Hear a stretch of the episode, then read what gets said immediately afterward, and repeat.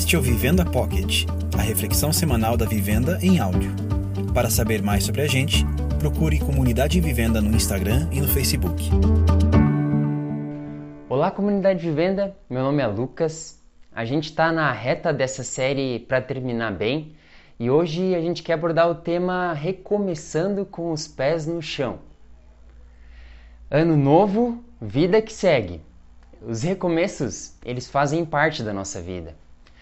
Pensa nas mudanças de casa, de cidade, às vezes até de país, ou nas mudanças de trabalho, recomeçando com um cargo novo, numa empresa nova, às vezes até numa área totalmente nova. Elas fazem parte da nossa vida. E uma pergunta que a gente pode se fazer, já que 2020 acabou, é: o que esperar de 2021? Desse recomeço em 2021. O poeta do século XIX, uh, eh, Leandro Gomes de Barros, ele tem um poema que, se, que é intitulado O Mal e o Sofrimento. Nesse poema, ele escreve o seguinte: Se eu conversasse com Deus, iria lhe perguntar: Por que é que sofremos tanto? quando viemos para cá? Que dívida é essa que a gente tem que morrer para pagar?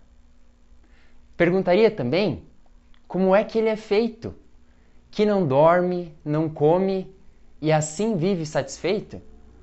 Porque foi que ele não fez a gente do mesmo jeito? Porque existem uns felizes e outros que sofrem tanto? Nascemos do mesmo jeito, moramos no mesmo canto. Quem foi, quem foi temperar o choro e acabou salgando o pranto? Ariano Suassuna, um outro poeta brasileiro paraibano, falando sobre esse poema, ele diz que Leandro ele levanta as questões, uma questão muito importante para gente, o problema do sofrimento e do mal nesse poema.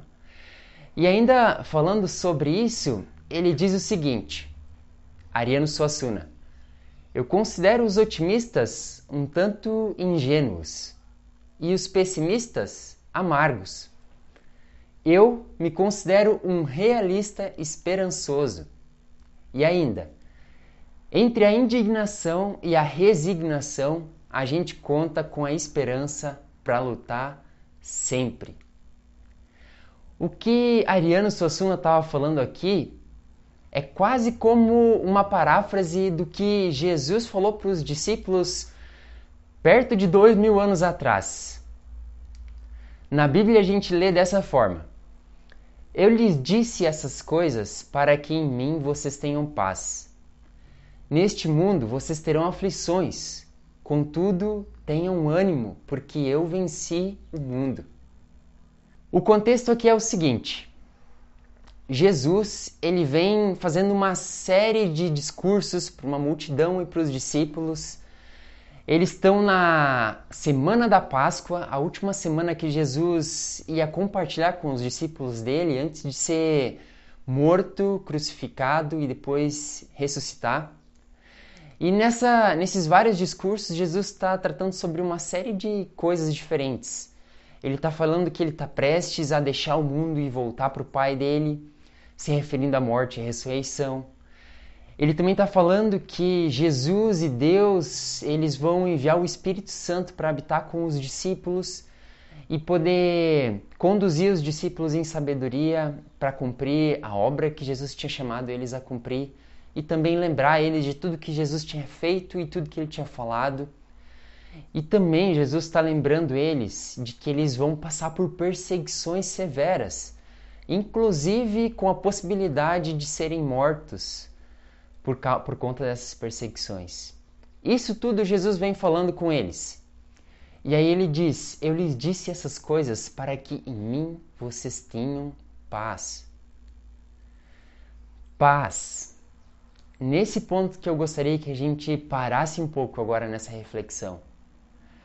Essa é uma palavra até com um significado bem complexo e amplo na Bíblia, com vários sentidos dependendo do contexto onde ela é usada. Alguns versos antes desse texto que a gente acabou de ler, a gente vê Jesus falando o seguinte para os discípulos: Deixo-lhes a paz, a minha paz lhes dou. Não a dou como o mundo a dá. Não se perturbe o seu coração, nem tenham medo. O que Jesus está dizendo aqui para a multidão e para os discípulos é mais ou menos o que o Leandro Gomes de Barros constatou naquele poema que eu li no início. O mundo é sim um lugar em conflito, assim como nós estamos em conflito. E a gente vai perceber isso se a gente olhar com sinceridade e profundidade para nós mesmos. A gente vive em conflito. E aí Jesus, diante desse cenário, ele diz: existe a paz como o mundo andar e a paz como eu a dou. No primeiro caso, você pode tentar por ti mesmo encontrar paz, por meio de casamento, por meio da tua família, do teu trabalho, mesmo do teu corpo ou de bens materiais, de viagens, e assim vai. E essa paz é a paz como o mundo a oferece. Acontece que num momento essa paz pode ser tirada de ti. E no momento que você perde qualquer dessas coisas, isso vai te levar novamente a um conflito. Até que tu substitua isso por outra coisa e passe toda, todo o processo novamente. Essas coisas finitas e presentes aqui, elas simplesmente não têm a capacidade de nos oferecer uma paz que é definitiva e duradoura. E por vezes a gente passa a vida toda correndo atrás dessas coisas e segurando com unha e dente nelas. E de repente, de um momento para outro, a gente perde e o nosso mundo desaba. Foi basicamente o que aconteceu no tempo de pandemia com todas as pessoas que precisaram ficar longe de entes queridos ou que perderam trabalho e por aí vai. Ela simplesmente não é uma paz que dura. Mas existe o que Jesus está falando como a paz que ele oferece. E daria para dizer que essa, essa, paz ela tem pelo menos dois aspectos.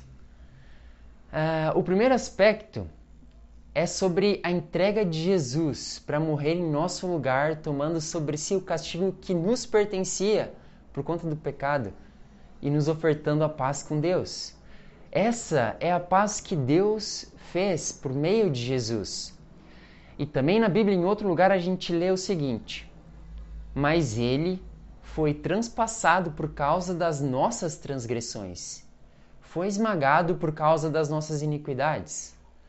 O castigo que nos trouxe paz estava sobre ele, sobre Jesus e pelas suas feridas fomos curados. É por isso que mais tarde também Paulo pode escrever o seguinte: agora que fomos aceitos por Deus pela nossa fé nele, nós temos paz com ele por meio de nosso Senhor Jesus Cristo. Esse é o primeiro aspecto da paz que eu gostaria de pontuar para vocês, a paz que Jesus oferece, a paz que Deus fez por meio do sacrifício do próprio filho dele. O segundo aspecto, ele é quase como uma consequência desse primeiro.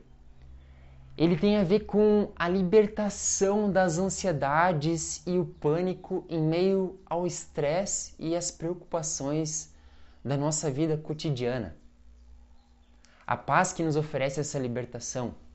O mesmo cara, o Paulo, um tempo depois ele escreve o seguinte: Não andem ansiosos por coisa alguma mas em tudo, pela oração e súplicas e com, com ação de graças, apresentem seus pedidos a Deus.